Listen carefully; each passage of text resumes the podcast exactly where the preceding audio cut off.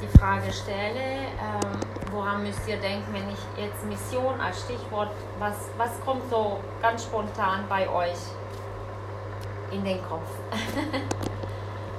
ja, dürft ihr gerne sagen, also am besten jeder sagt, Joachim, Mission Afrika. so ging es mir immer. Ja, also das ist halt echt so ein Bild, was man im Kopf hat, wenn man denkt, Afrika, Mhm. Asien. Ganz weit weg, ja. weit weg irgendwo. Okay. Weiter? In Ländern, wo keine Christen sind. Ja, okay, noch unerreichte äh, Völker auch, Menschengruppen. Vielleicht, wo es ärmer ist. Okay, ärmer, ja. Auch immer Afrika. Afrika, okay. Mir kommt auch sofort zuerst Aha. Länder weit weg. Aha, okay. Okay, Afrika. Also ich habe so ein FSJ gemacht bei der also so gerade in größeren Städten auch, in so Mhm. ärmeren Vierteln, so auch Mhm. Mhm. Ja.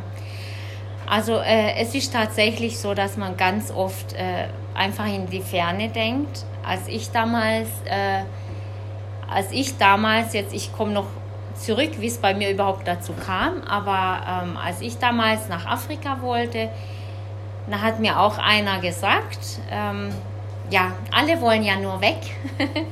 ist ja viel einfacher in Afrika zu missionieren als jetzt bei uns hier und alle wollen weg.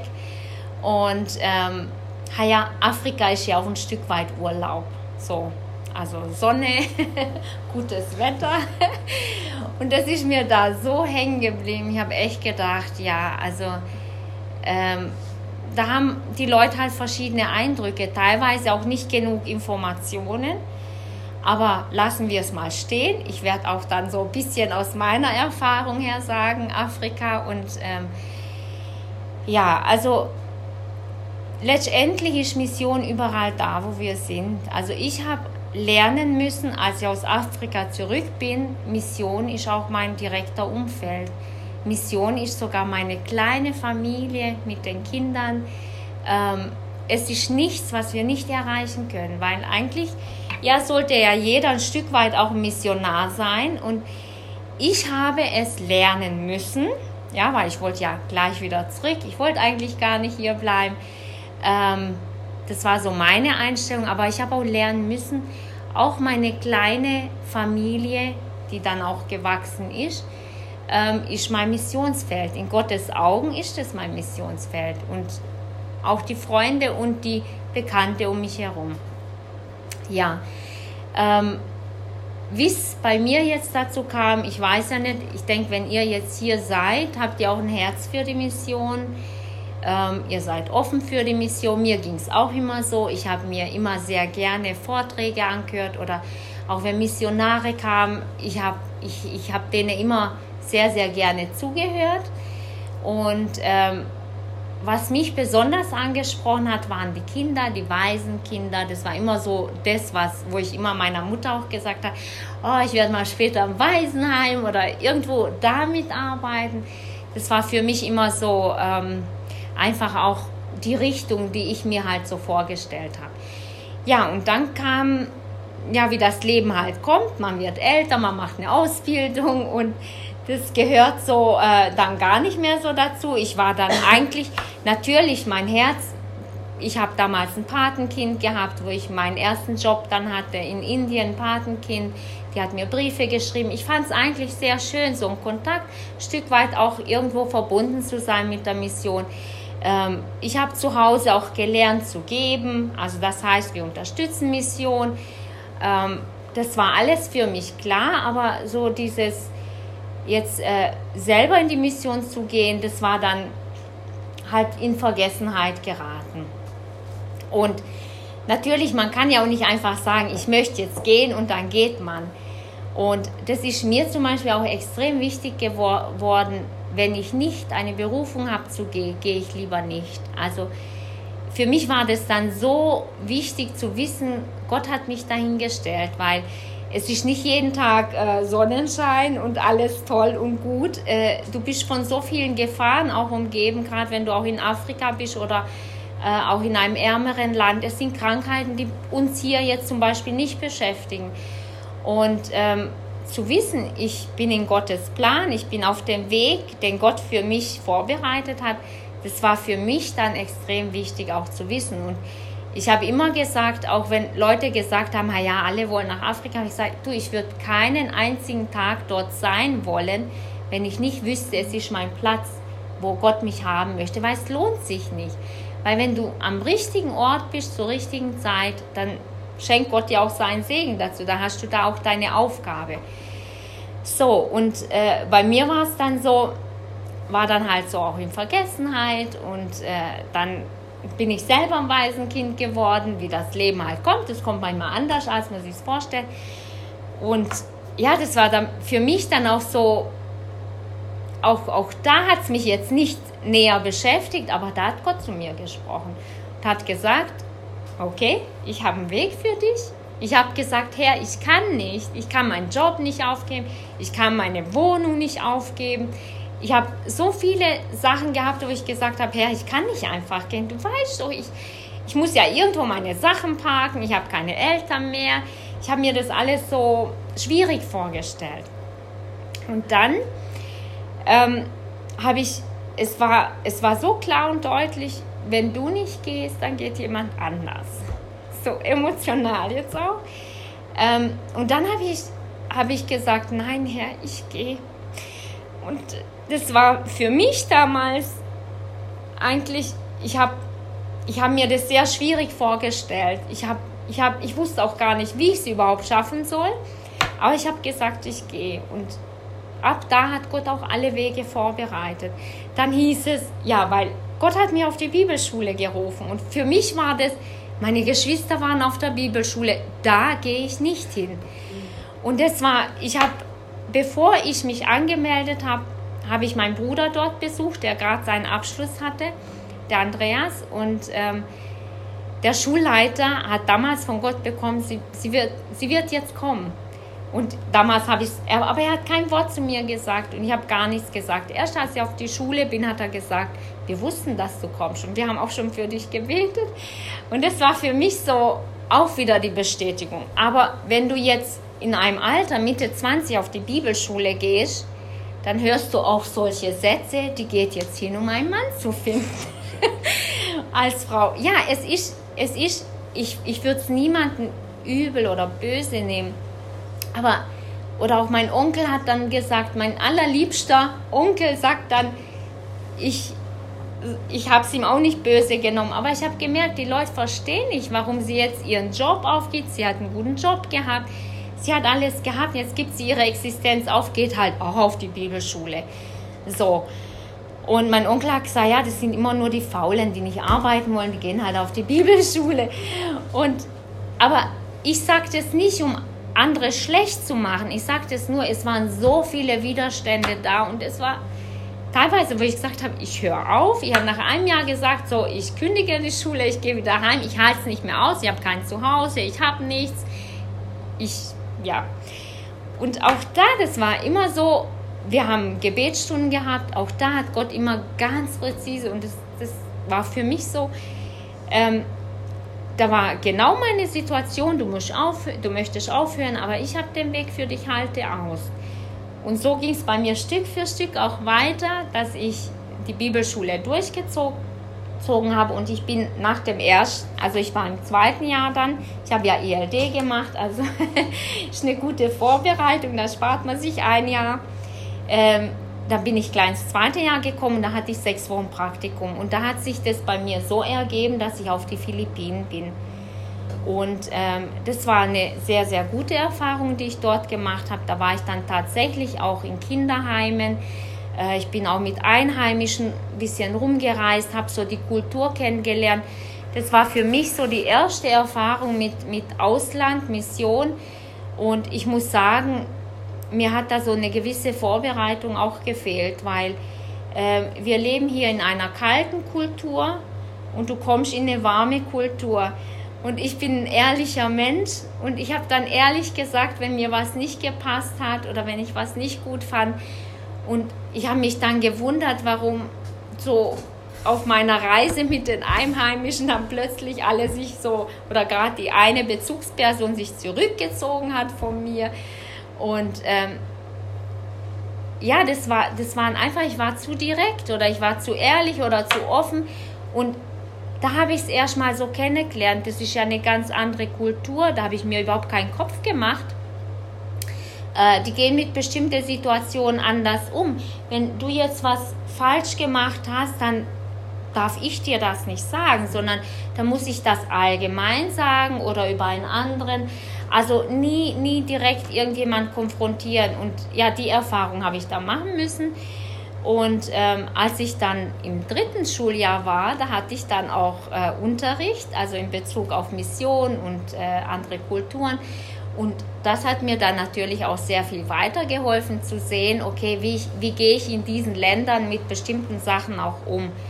Also die Bibelschule war für mich auch so eine Vorbereitung äh, für das andere. Ja, und wenn man jetzt so einen Weg hinter sich hat und dann auch eine ganz klare Berufung, dann ähm, denken ja auch ganz viele, das ist eine lebenslange Sache, ja. Ich bin jetzt aber hier, ich bin nicht in Afrika. und ähm, ja, ich war dann auf der Schule.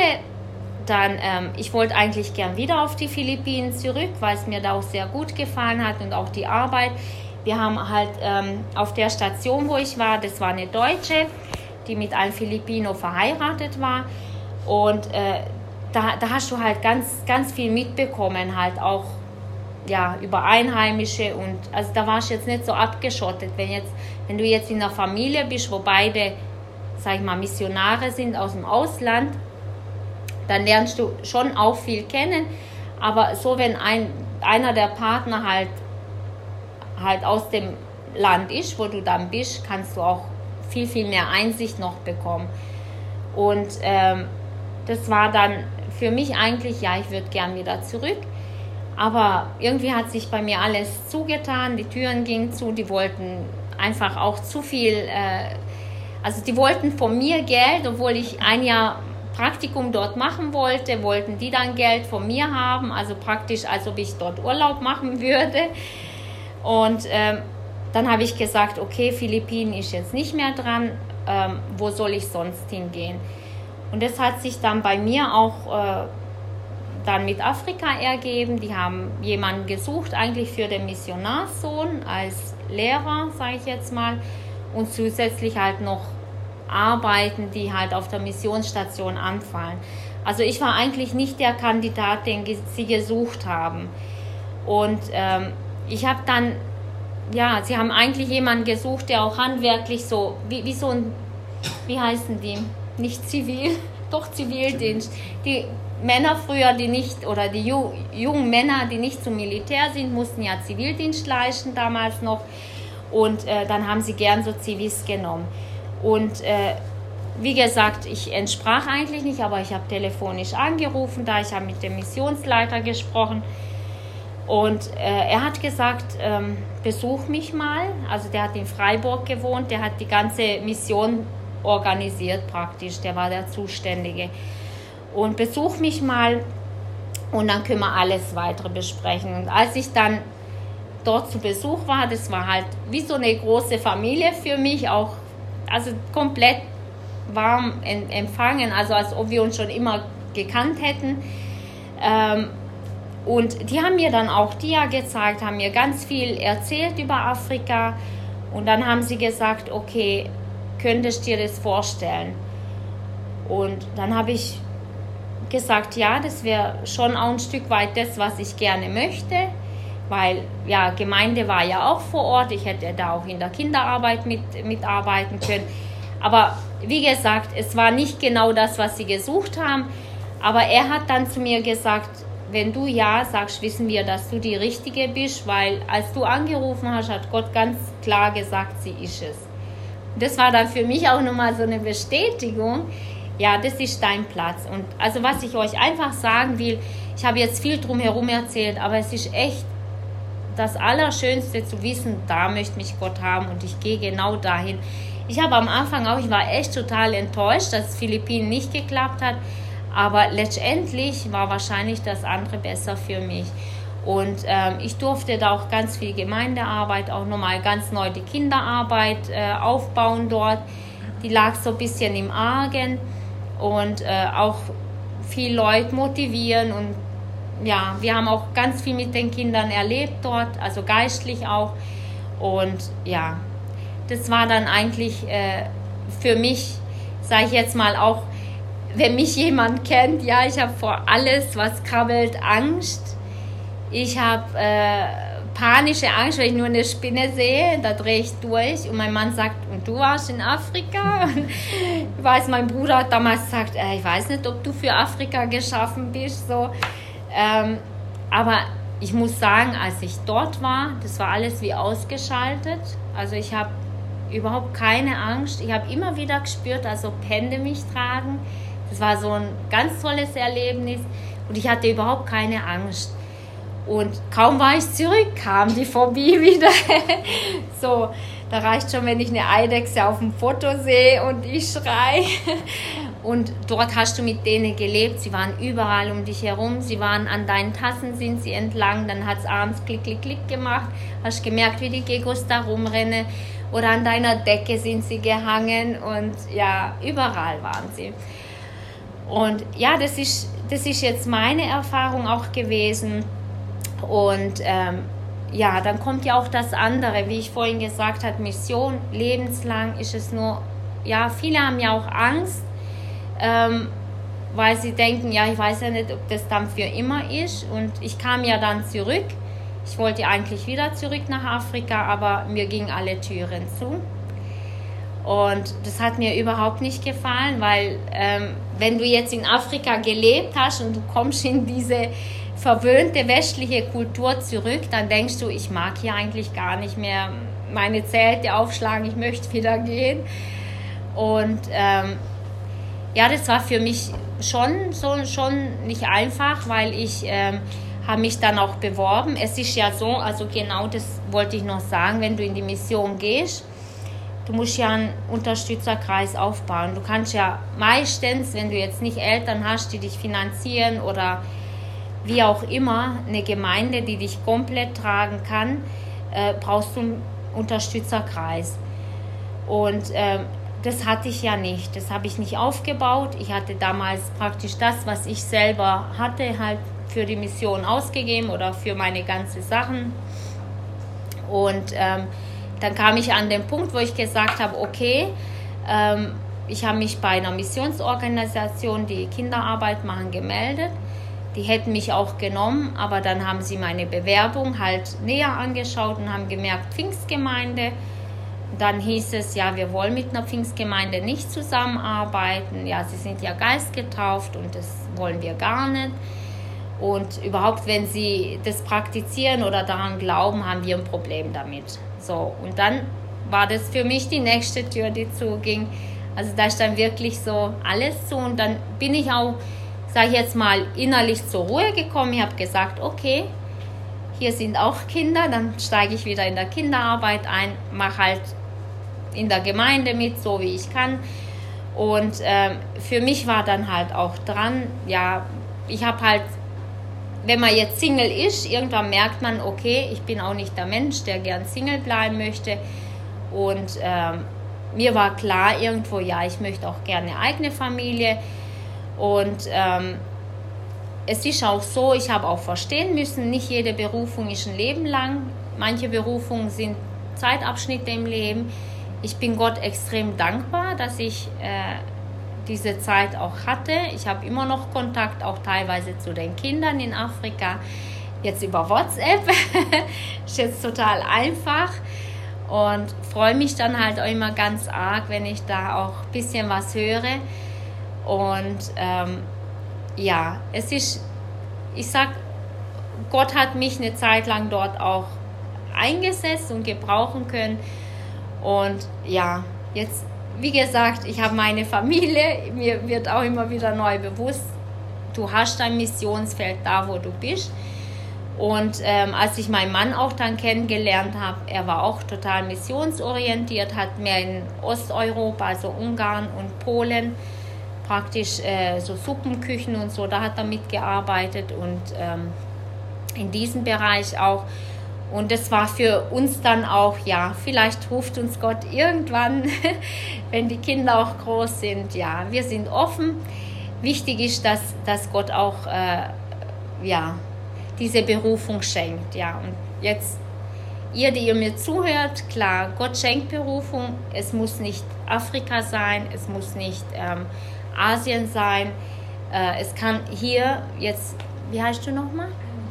Lisa, wie Lisa jetzt, du machst hier Kinderarbeit, ist auch evangelistische, ist auch Missionsarbeit. Ähm, man kann überall, oder du warst äh, in Holland, hast du gesagt, ähm, oder Kurzeinsätze. Also für mich, also ist das einfach der allerbeste Tipp, den ich jedem Single geben kann, mach einen Einsatz, egal Europa, Afrika, solange du frei bist und die Möglichkeit hast, äh, dein Horizont erweitert sich, du lernst neue Kulturen kennen, du lernst auch neue Glaubensgeschwister kennen, du siehst auch, jeder ist anders, ja, die Christen in Europa sind anders, Osteuropa wieder anders, Afrika komplett anders ja, da geht man ganz anders ab im Gottesdienst und äh, es ist einfach eine Bereicherung und ich kann es wirklich nur empfehlen, ermutigen, wenn ihr eine Möglichkeit habt. Ähm, ja, Mission fängt auch schon da an, dass ich Mission unterstütze. Ich musste halt jetzt auch an Miriam denken, die auch eigentlich ganz, ganz viel macht, was ich damals gemacht habe, auch die Kinderarbeit. Ähm, es ist eine sehr wichtige Arbeit, äh, die sie da auch macht, weil äh, die Kinder kommen oft auch aus nichtgläubigem Elternhaus und das sind praktisch die neuen Missionare, die äh, auch den Glauben weitergeben. Und es gibt schon noch viel unerreichte Völker. Ich meine, meine bekannte oder frühere Schulkameradin, die ist jetzt bei Wycliffe, wo, wo man jetzt praktisch mehr so die Bibel übersetzt oder auch überhaupt eine, eine Schrift entwickelt. Es gibt ja auch viele Einheimische, die noch keine Schrift haben. Das heißt, sie hätten nicht mal die Möglichkeit zu lesen. Da muss man dann erstmal die Sprache kennenlernen, eine Schrift dafür entwickeln und dann noch die Bibel übersetzen. Also das sind viele, viele Jahre, die da in Anspruch äh, genommen werden, um überhaupt mal das zu erreichen, dass sie überhaupt ein neues Testament in ihrer Sprache haben. Und ja, es gibt eigentlich sehr, sehr viele Bereiche, wenn ihr euch interessiert. Ja, ich denke, wenn ihr offen seid, Gott führt und leitet euch dann halt auch so, wie es für euch halt richtig ist. Ja, ähm, was habe ich noch?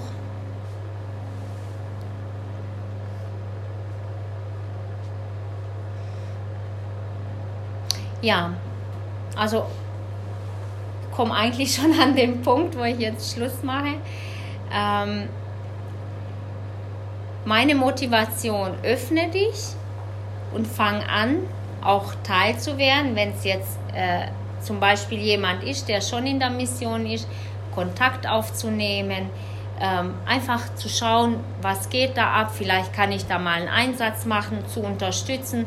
Also das wäre jetzt so mein, meine Empfehlung auch an euch, ähm, weil ihr seid eigentlich auch Teil der Mission, wenn ihr jemanden unterstützt. Wenn ihr natürlich ähm, wisst, okay, ich gehe für längere Sicht, dann braucht ihr auch einen Unterstützerkreis. Das ist auch ganz, ganz wichtig. Viele haben Probleme damit, sich so einen Unterstützerkreis aufzubauen. Es liegt auch nicht jedem, muss ich ehrlich sagen. Und die haben dann immer wieder Schwierigkeiten, auch auf dem Missionsfeld zu bleiben.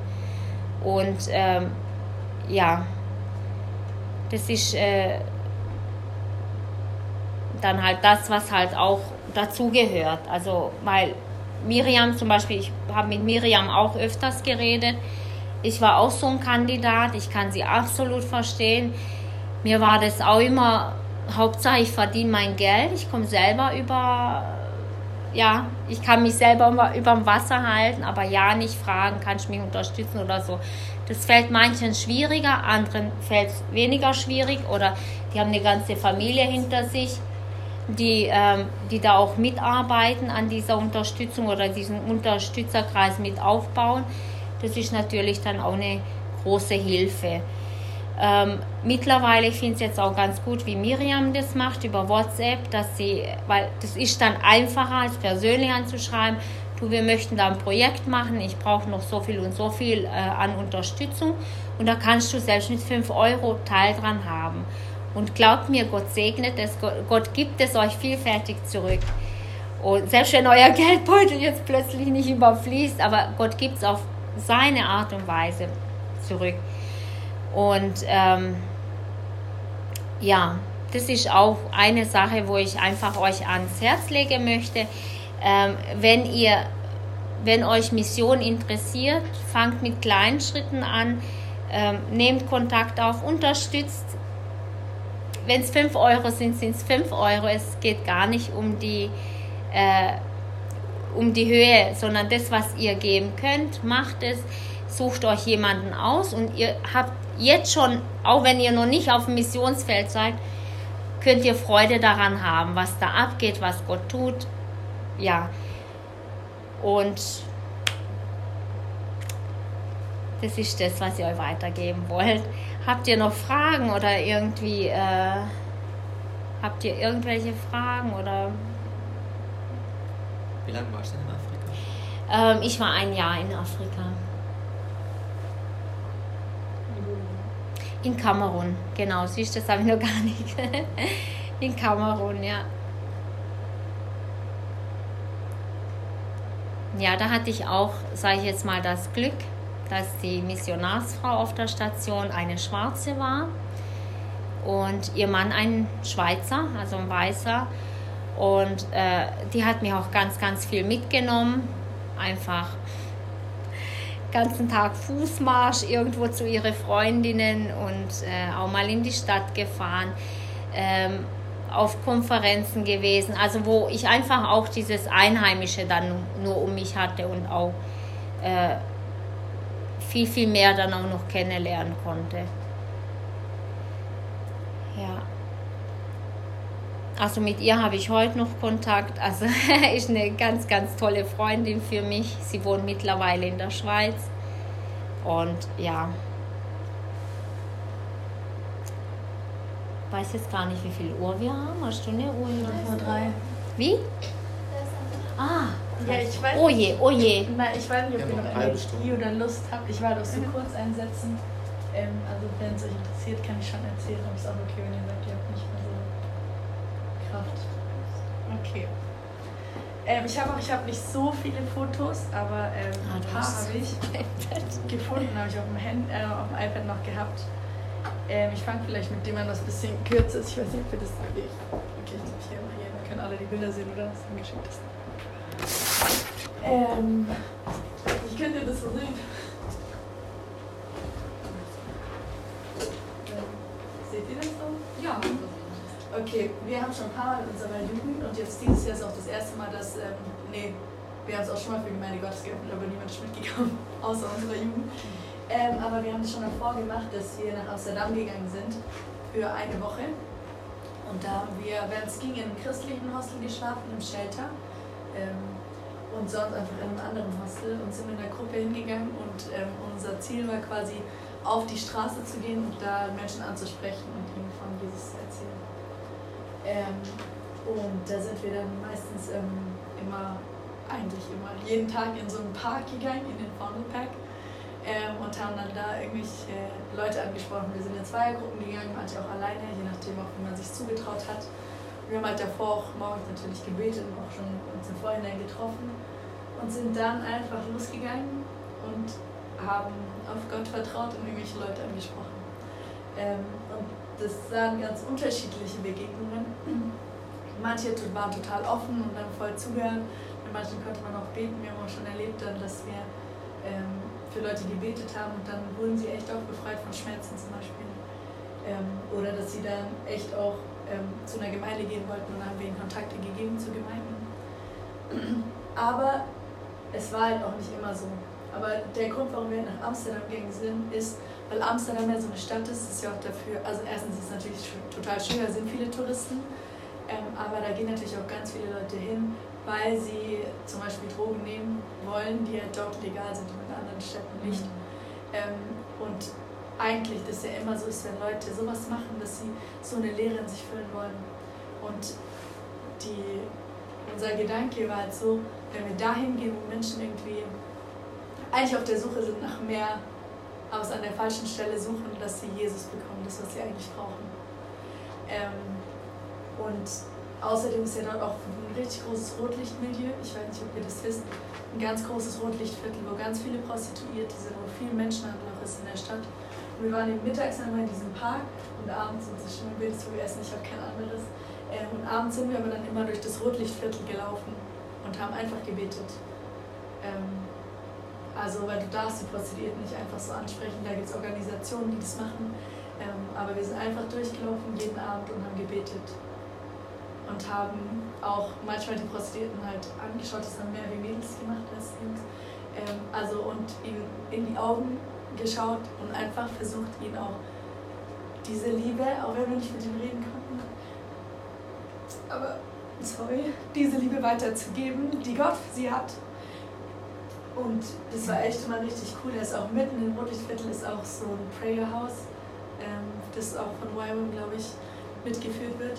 Ähm, und da waren wir dann auch voll laut. Also das ist mitten in diesem Rotlichtviertel und die machen dann Lobpreis und ähm, beten auch für Amsterdam und für dieses Rotlichtviertel. Und ähm, das war immer eine super prägende Erfahrung. Und ähm, ich weiß auch, in dem einen Jahr war das richtig arg so, dass immer wenn wir dann abends zu dieses Rotlichtviertel ähm, gelaufen sind, hatte ich echt so immer dieses, ihr kennt ja bestimmt, Herr, öffne du mir die Augen, dieses Lied, auf Englisch, auf Englisch, Open the eyes of my heart, Lord. Und ich hatte irgendwie immer dann so im Kopf, ähm, Open the eyes of their hearts, Lord. They want, they have to see you. Also öffne du ihre Augen, weil sie müssen dich sehen. Ähm, weil was man wirklich sieht, wenn man dort ist, ist, dass die Menschen einfach voll verloren sind und sie haben so diesen Anschein nach außen, dass es Freude ist, aber wenn du in ihre Augen guckst, siehst du nichts als Leere. Ähm, und das war schon was, was mich dort auch immer sehr, sehr bewegt hat, weil es mich auch erinnert hat, bevor Jesus mich gerettet hat, wie mein Leben war, dass ich leer war. Ja. Und dann war ich einmal in Äthiopien ähm, und es war eigentlich ganz interessant, wie ich dort auch hingekommen bin. Julia, eine gute Freundin und eine aus der Jugend bei uns, die war in Äthiopien als Missionarin für ja, zwei Jahre, dann ist sie jetzt wieder in der Kinderkrankenpflegeausbildung gemacht. Ähm, und irgendwie, also ich habe zu der Zeit in Ludwigsburg studiert und da war ich bei so einem Gottesdienst, ähm, wo verschiedene Jugenden aus Ludwigsburg zusammen gemacht haben. Und fragt mich nicht warum, ich war in diesem Gottesdienst und ähm, es war echt voll noch Gottes Gegenwart da und so. Und dann plötzlich habe ich so in meinem Kopf ähm, wie so eine Karte von Afrika gesehen. Ich war so, hey Gott, was, was du jetzt von mir und so. Ähm, und dann hatte ich eben überlegt, ob ich ähm, Julia besuchen gehe und halt mit ihr dann quasi in der Arbeit mitarbeite für eine Zeit, für ein paar Wochen. Und es hat sich aber dann tatsächlich so ergeben, dass in dem Jahr ein Einsatz von Gospel Tribe dorthin gegangen ist. Mhm. Und dann bin ich ähm, da mitgegangen, aber das war sehr erstaunlich, weil eigentlich war die Anmeldefrist schon durch. Und ich war dann die ganze Zeit gehadert, weil das war auch teuer, ich konnte mir das nicht leisten. Und es war richtig krass, weil ich dann echt, ich weiß, ich war an einem einen Sonntag im Gottesdienst und ich habe echt zu Gott gesagt, Gott, ich würde gehen, aber ich kann es mir auch nicht leisten, ich habe das Geld nicht. Und an dem Mittag war ich bei meiner Oma zum Mittagessen und dann, ähm, sie ist, ja, bisschen gläubig, leider nicht so, wie ich es mir wünschen würde. Und dann habe ich halt erzählt, ja, dass ich überlegt habe, dorthin zu gehen und so. Und dann kommt sie einfach und legt 700 Euro hin, sagt, und das ist genau das Geld, was ich gebraucht habe für den Flug und so. Und hat gesagt, Leni, ich will, dass du das Geld nimmst und dass du dorthin gehst. Und das war dann auch so wie das, was du gesagt hast. Wenn Gott will, dass du gehst, dann gehst du. Ähm, und dann ähm, habe ich gesagt, okay, jetzt gehe ich. Und es war zu einer Zeit, wo es eigentlich schwierig war in Ludwigsburg. Ich hatte zu der Zeit einen Job in Stuttgart, der nicht die beste Entscheidung meines Lebens war, ähm, weil es ja auch dieses Team gesetzt hat. Und ich bin dann immer wieder so, ähm, wie soll ich sagen, ich habe so ein bisschen auf der Grenze getanzt. Ich wusste, ich will nicht zurück in die Welt. Aber immer wieder schon, ich bin sehr nah an die Grenze rangegangen. Bin so ein bisschen auf der balanciert. Ähm, und ich habe aber noch gekündigt, noch bevor ich dorthin gegangen bin. Und dann war ich dort. Und ich habe jetzt ein paar Fotos ähm, von ein paar Dingen, die ja, sehr besonders waren in der Zeit dort. Wir waren zwei Wochen mit einem Team. Und ähm, ein sehr besonderes Ereignis war für mich persönlich, ähm, wir wurden zu einem Trauerhaus gerufen. Also dort ist es ganz anders, die Trauerkultur als hier. Und da werden kommen alle Leute zu dem Haus und sind dann dort für, je nachdem wie gut sie die Person kannten. Ein paar Tage sind alle dort und ein paar Wochen alle engeren Verwandten und Freunde. Und dann wurden wir dorthin eingeladen. Ähm, und wir kamen dorthin. Und es war schon an sich irgendwie voll bewegend, weil es dort so anders ist als bei uns. Und dann, wir hatten in der Busfahrt dorthin irgendwie besprochen, wer was sagt dann dort und so. Und ich dachte, eine andere aus meinem Team sagt was. Und dann sind wir so dort und wir sitzen da schon hier auf dieser Stuhlreihe vor diesen ganzen Leuten. Und dann sind so, ja Lili, du sagst dann gleich was, oder? Ich so, ich so, nein, ich, ich dachte, ich sag was. Und dann stand ich da und dann musste ich auf dieser, bei diesem Trauerhaus ähm, was sagen. Und ich war so, ich habe keine Ahnung, was hier angemessen ist, irgendwie zu sagen. Ähm, und ich war völlig ähm, verängstigt. Und dann ähm, habe ich aber gebetet einmal gesagt, okay Gott, du musst mir jetzt einfach helfen. Und dann ähm, hatte ich zwei Bibelstellen im Kopf und die eine wusste ich auch erst gar nicht, wo die stand und dann dort hatten wir kein Internet. Also dann habe ich versucht, die irgendwie zu finden in der Bibel. Ähm, und ich habe sie dann gefunden und die eine äh, Bibelstelle, die ich vorgelesen habe, will ich auch jetzt kurz vorlesen. Also eigentlich beide. Die erste war Römer 8, Vers 18. Denn ich bin überzeugt, dass die Leiden der jetzigen Zeit nicht ins Gewicht fallen gegenüber der Herrlichkeit, die an uns geoffenbart werden soll. Also einfach so dieses, auch wenn jetzt vieles Schlimmes, diese Perspektive, Paulus schreibt es ja eigentlich in dem Kontext von Verfolgung, aber diese Perspektive, dass das, was auf uns wartet, größer ist als das Leid, durch das wir durchgehen. Und dann die zweite Bibelstelle in Offenbarung 21, Vers 3 bis 4, kennt ihr bestimmt. Ähm, oder oh, ich lese jetzt nur Vers 4. Und Gott wird alle Tränen von ihren Augen abwischen und der Tod wird nicht mehr sein, weder Leid noch Geschrei noch Schmerz wird mehr sein, denn das Erste ist vergangen. Ähm, und ich hatte ja keine Ahnung, was dort angemessen ist, aber die waren voll weg und es hat genau gepasst. Und das war schon so eine Erfahrung. Ähm, dort, wir waren halt so abhängig von Gott. Du konntest nichts groß vorbereiten oder so, jetzt sagt irgendjemand was. Und diese Abhängigkeit von Gott, in der wir eigentlich jeden Tag leben sollten, ähm, das war etwas, was in der Situation zum Beispiel sehr, sehr präsent war. Mhm. Und wo wir aber echt auch erleben durften, dass wenn wir uns abhängig machen von Gott, wenn wir uns auf ihn verlassen, dass er uns auch nicht hängen lässt. Also wenn wir auf ihn vertrauen, dann gibt er uns auch das, was wir brauchen in dem Moment. Auch grundsätzlich ähm, hat mich das sehr geprägt. Ich glaube, das ist auch so ein bisschen das, was du meintest, wenn man zurückkommt, dieser Schock von diesem Reichtum und so. Mhm. Weil es ja erstmal der Schock ist, wenn man dorthin kommt. Also als wir dort waren, es war echt nicht warm. Es hatte vielleicht 10 Grad oder so. Ähm, und die ganzen Kinder haben so schlechte Klamotten an. Teilweise haben die mehr Loch als Klamotten. Und du stehst dort und du denkst an deinen Kleiderschrank zu Hause und denkst dir, krass bin ich oft undankbar. Und ich will damit nicht sagen, dass er nicht schöne Klamotten haben darf oder so. Aber ich glaube, oft fehlt uns schon so die Perspektive für den Reichtum, in dem wir leben dürfen. Und auch das Auge für die Not von den anderen Menschen. Und auch die echt voll krank waren teilweise, die voll entzündete Wunden hatten und ganz schlimm. Ja, ich habe hier noch so ein kurzes Video. Wir haben auch immer mit denen gespielt natürlich. Ja, und wir waren da mit einem Team und die waren richtig cool. Ähm, das sind jetzt nur ein paar von dem Team auf dem Foto. Ähm, und dieses Team war echt auch eins der Dinge, die für mich diesen Missionsansatz auch geprägt hat. Weil wir waren so eins, ich habe das noch nie in meinem Leben erlebt. Und wir waren aus unterschiedlichen Gemeinden. Wir haben auch diskutiert zu Themen. Wir hatten, was manche Sachen angeht, völlig unterschiedliche Meinungen. Aber was uns verbunden hat, war, dass wir einfach Jesus geliebt haben und dass wir nichts anderes wollten, als dass die Menschen Jesus kennenlernen. Und wir hatten so schöne Gebetszeiten. Wir hatten nichts. Wir, sind, wir saßen auf irgendwelchen ranzigen Plastikstühlen in einem komplett leeren Raum. Ähm, und wir haben Lobpreiszeiten gehabt und Gott hat so geredet und hat ist Menschen begegnet. Das Mädchen hier zum Beispiel, es war eine Familie mit bei dem Missionseinsatz, also auch Familie ist Kind. Ähm, und sie ähm, ist auch bei dem Missionsansatz, bei einem Gottesdienst dort das erste Mal richtig Gott begegnet, zum Beispiel. Und hat dann ihr Leben Jesus gegeben. Ähm, und es war auch so ermutigend, weil wir sind immer, also auch lange Bus gefahren. Und wir haben dann angefangen, uns unsere Zeugnisse zu erzählen. Und Leute, ihr wisst nicht, wie das ermutigt. Macht es echt. Ich will euch dafür auch ermutigen, dass ihr einfach euch gegenseitig mit euren Freunden erzählt, was ihr mit Gott erlebt habt, wie Gott euch begegnet ist. Weil ganz oft vergessen wir das. Ganz oft vergessen wir, was Gott alles schon gemacht hat. Und so ging es mir auch. Ehrlich gesagt, mir ist erst gestern habe ich erfahren, dass ich auch so was erzähle. Ich habe vorhin, als ich dann Bilder ein bisschen rausgesucht habe und nachgedacht habe über die Zeit, musste ich richtig weinen.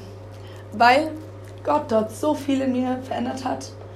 Ähm, wie ihr, ich habe vorhin schon gesagt, ich kam aus einer schwierigen Zeit, wo ich einen Job gemacht habe, den ich, der mir nicht gut getan hat. Und ich habe Gott Vorwürfe gemacht, weil ich eigentlich auf die Bibelschule wollte und Gott hat gesagt, nein. Und dann bin ich nach Ludwigsburg gegangen, um zu studieren. Und ich habe es Gott eigentlich vorgeworfen, weil ich habe gesagt, du wolltest, dass ich hier hingehe, ich wollte gar nicht hier hin. Und jetzt ist alles nicht so, wie ich es mir vorgestellt habe. Ähm, und als ich dann dort, also schon vor dem Missionseinsatz, war mir das klar, dass ich das ausräumen muss. Und ich wollte, dass ich nicht mehr so denke, aber ich habe es nicht geschafft. Und es war so schwer, die ganze Zeit dort. Eigentlich ging es mir, ähm, war es so eine Achterbahn auf der einen Seite und das war so krass, weil ich war noch voll in diesem, dass ich das noch nicht ganz loslassen konnte. Und Gott war trotzdem so treu und so gut und hat trotzdem das gebraucht, so gerade meine Schwäche und Zerbrochenheit darum, dass ich nichts machen konnte. Ähm, und eigentlich gerade überhaupt nicht wusste, wohin mit mir. Ähm, und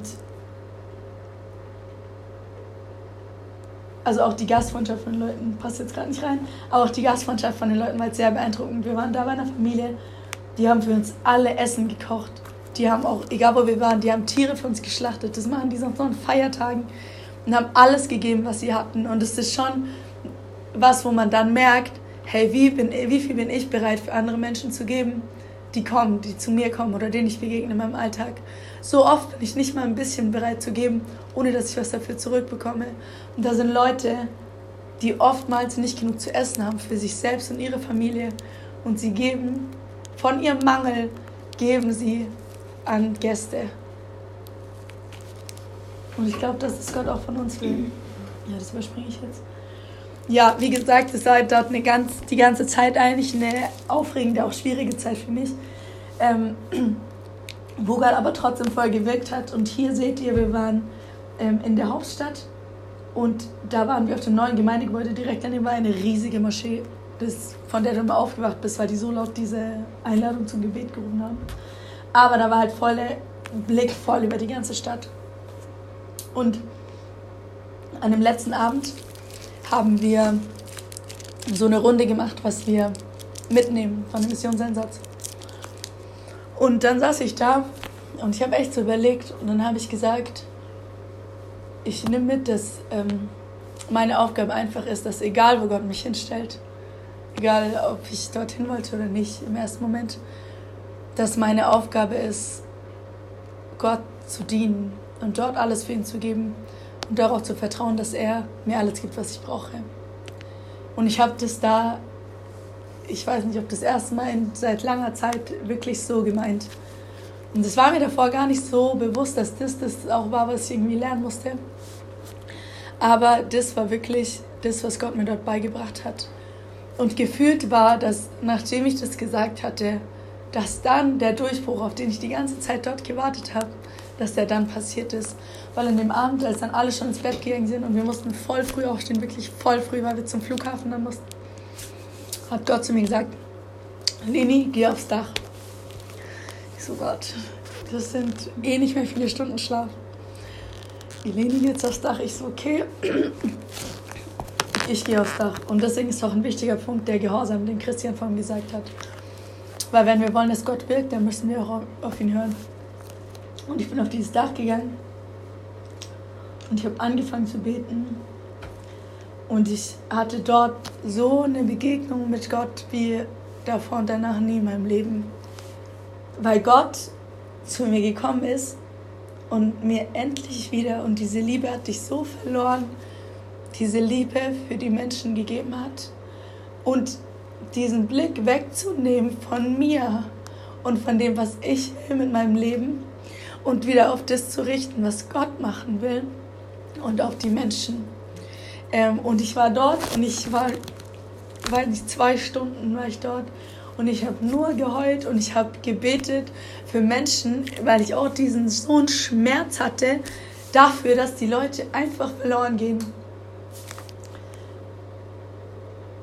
Und wenn ich nicht gegangen wäre, also wenn ich nicht nach Äthiopien gegangen wäre und wenn ich nicht auf dieses Dach gegangen wäre, als Gott gesagt hat, geh, hätte ich das vielleicht nie erlebt. Ähm, und als tatsächlich hat dieser Missionseinsatz auch eigentlich nachhaltig mein Leben verändert, weil als ich wiederkam, ich war davor echt Kompromisse eingegangen, auch in meinem Leben. Keine so großen Sachen, sondern so Sachen, manche könnte man wahrscheinlich nicht mal als Sünde bezeichnen oder viele, aber so Kleinigkeiten, wo du eigentlich weißt, Gott will was anderes von dir, aber du machst nicht. Und ich habe zugelassen, dass solche Sachen immer mehr Raum in meinem Leben eingenommen haben. Als ich zurückkam, war das nicht mehr. Und was wirklich krass war, so viele Kommilitoninnen, also Mitstudenten und Studentinnen, ähm, haben mich angesprochen von sich aus und haben gefragt, hey Lini, was ist das? Du bist irgendwie anders, was ist mit deinem Glauben? und wollten voll viel wissen und ich habe nichts dafür gemacht. Nur, dass ich ganz für Jesus gelebt habe. Ohne Kompromisse. Und warum ich vorhin so geweint habe, als ich mir die Bilder angeschaut habe und überlegt habe, ähm, was Gott dort so gemacht hat, ist, weil mir aufgefallen ist, dass ich das wieder verloren hatte. Dass es so schnell passiert, dass man in so einen Trott reingeht. Noch, das hat vielleicht gar nicht was mit Mission nur zu tun, aber ich will das schon euch weitergeben, weil ich das, weil mir das vorhin so wichtig geworden ist. Weil man kommt so schnell in so einen Trott rein und man lässt so kleine Sachen in sein Leben rein, die da nicht hingehören. Und man verliert diese Perspektive um das, wo es eigentlich darum geht. Für das eigene Missionsfeld, für die Familie. Das ist auch eure Familie für die Menschen der Klasse, in der Arbeit, egal wo man ist. Ähm und ich will noch ein, äh, zwei Verse vorlesen aus Jesaja 58, Verse 6 bis 7. Ähm, das ist eigentlich ein Kontext, wo Gott zu dem Volk sagt, ihr fastet, aber so wie ihr fastet, das gefällt mir nicht. Und dann steht da, ist nicht das ein Fasten, an dem ich gefallen habe? dass ihr ungerechte Fesseln losmacht, dass ihr die Knoten des Joches löst, dass ihr die Unterdrückten freilasst und jegliches Joch, also jegliche Last zerbrecht.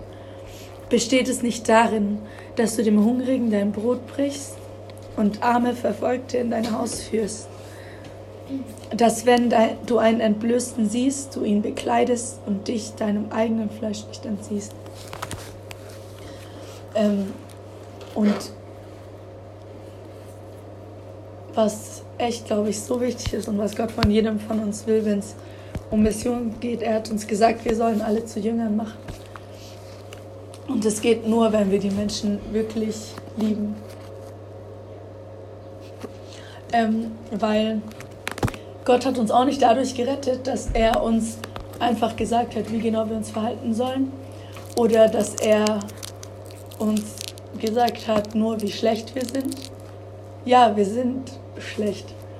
Aber Gott hat uns dadurch gerettet, dass er, dass seine Liebe vollkommen geworden ist. Dass er seine Liebe so vollkommen werden hat lassen, dass er sein Leben gegeben hat.